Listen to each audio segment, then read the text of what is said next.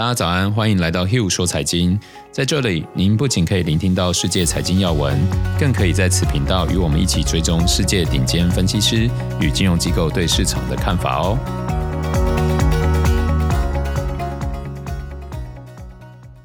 大家早安，我是 Hugh，今天是一月十五号，星期五。先跟大家一起来看一下昨天欧美股市状况。昨天标准普尔五百指数多数时间在历史高位附近徘徊，但尾盘下跌，主要是科技、通信服务还有可选消费板块跌幅居前，而能源股随着油价上涨。有消息指出，美国当选总统拜登将于今天稍晚公布高达一点九兆美元的经济纾困方案。联储会主席鲍威尔表示，现在还不是谈论退出宽松政策的时候，暗示除非看到令人担忧的通膨迹象，否则还不会加息。瑞银全球财富管理首席投资官表示，随着股市接近纪录高位，一些投资者可能会担心股市上涨过度的迹象。但随着疫苗的接种、持续低利率以及进一步财政刺激的可能性，将推动今年经济还有公司盈利快速成长，这应该会进一步支持股市走高。此外，美国上周首次申请失业救济金人数创三月以来最大增幅，总数接近了一百万。接着，我们一起来看一下一些经济学家以及分析师对市场的看法。一家三十年来持续看多债券，并且在去年再次取得亮眼成绩的一家债券基金表示，关于因为通膨的重启将结束国债涨势而推动利率走高的观念，是一个胡说八道的想法。高盛集团的大宗商品研究部主管表示，大宗商品正显示结构性牛市的所有迹象，因为美元疲软，使得美元计价资产将更具吸引力。瑞银财富管理重申了今年看涨欧元对美元汇率的预测，因为美国新政府的政策变化可能会减少对美元汇率的支持。但鉴于欧洲的抗疫封锁措施，欧元升值的速度相较前几个季度可能会有所放缓。旧金山的联储行长淡化了通膨上升过快的风险。高盛的策略分析师在周四的一份报告中指出，总统当选人拜登上任后，民主党掌控的政府所提供的财政刺激应该大过于高盛之前的预期，并支持美国利率市场通货再膨胀这一主题的交易。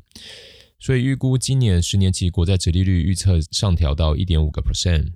巴克莱分析师表示，苹果股价可能下跌超过十个 percent，理由是对估值的担忧以及对五 G iPhone 期望过高的风险。瑞银财富管理表示，涨势较后的新兴市场债券，包括一些高值利率的主权债、能源相关债券以及中国房地产开发商发行的债券，今年有望跑赢其他债券。接着，今天要带大家看两则有趣的消息，一个是之前曾经提过的呃 IPO Affirm。上市当天大涨九十八个 percent，我们怎么看？另一个则是一度让人失望的 Intel，周三公布了新 CEO 人选，引起市场很大的波动，影响的将不只是 Intel 的股价，究竟是什么原因呢？去年十一月初，我们有提到，二零二零年最火热的交易就是 IPO。在那个系列中，我们提到原本预期在去年底上市的金融新创公司 Affirm，经过一小段的时间等待后，终于在本周三姗姗来迟。当初估值不断上调后，IPO 的股价预计为四十九元。在这个预期股价之前的 G 轮融资，他们的价格是十九块多，然后结果到 IPO 的时候就很迅速的来到四十九块。结果 IPO 当天就上涨到九十七块，这似乎就在暗示这股 IPO 的风潮还没有结束。Affirm 是一家做什么的公司呢？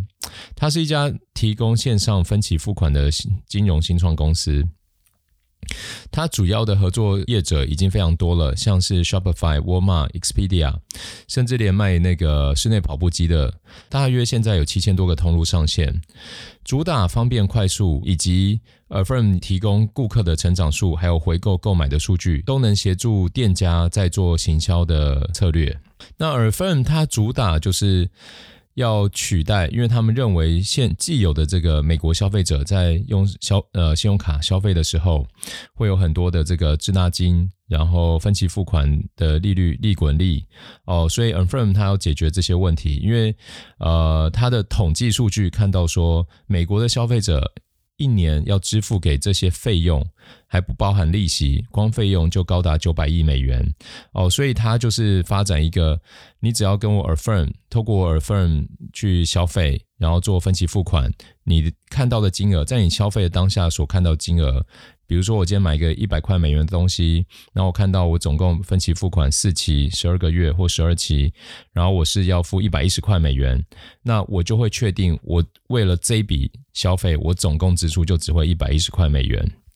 不会增加额外的手续费啊，然后这个复利啊，或者是额外的滞纳金等等都不会有。即使我可能稍有时候比较晚付款，Affirm 都不会再有额外的 charge。它就是要解决既有这些过度有产生过度这个罚金啊、滞纳金等等的问题。然后它的付款很方便。那 Affirm 到底从哪里赚钱？一个就是银行给，因为你最后给利息还是要透过银行嘛。那银行比如说给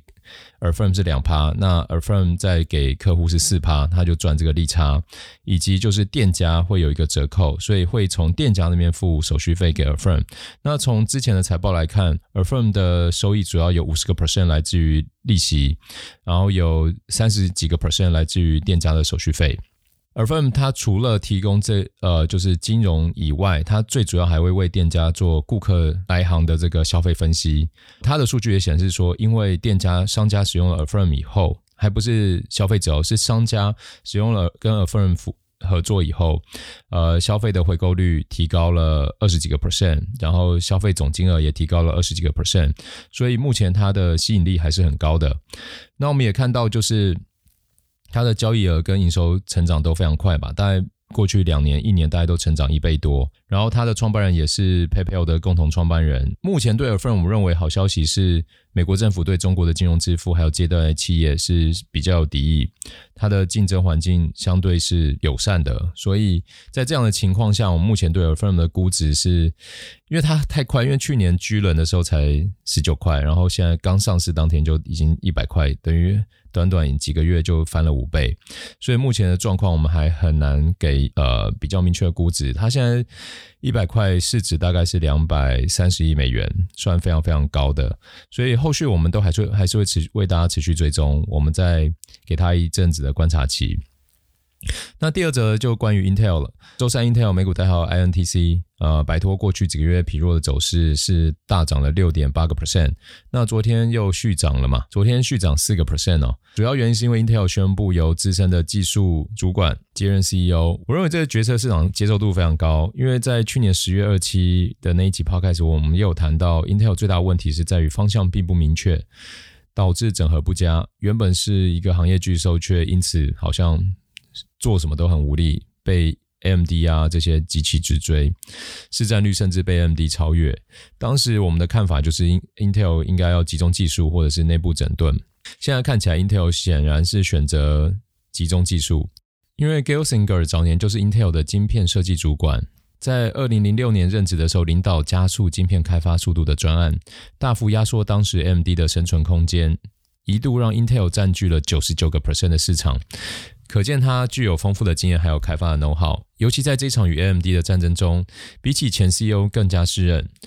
Gelsinger 在二零零九年离开 Intel 以后，发展非常厉害哦。他先加入了数据储存公司 EMC，成为该公司的 CEO 候选人。原本 CEO 一度要退休，没想到后来又决定留任。而且后来 EMC 被 Dell 收购，Gelsinger 最后成为相关公司 VMware 的 CEO。VMware 是一间虚拟云端服务商，在他任期期间，股价表现非常好，所以 Gil Singer 也取得相当好的评价。这个评价有多好呢？在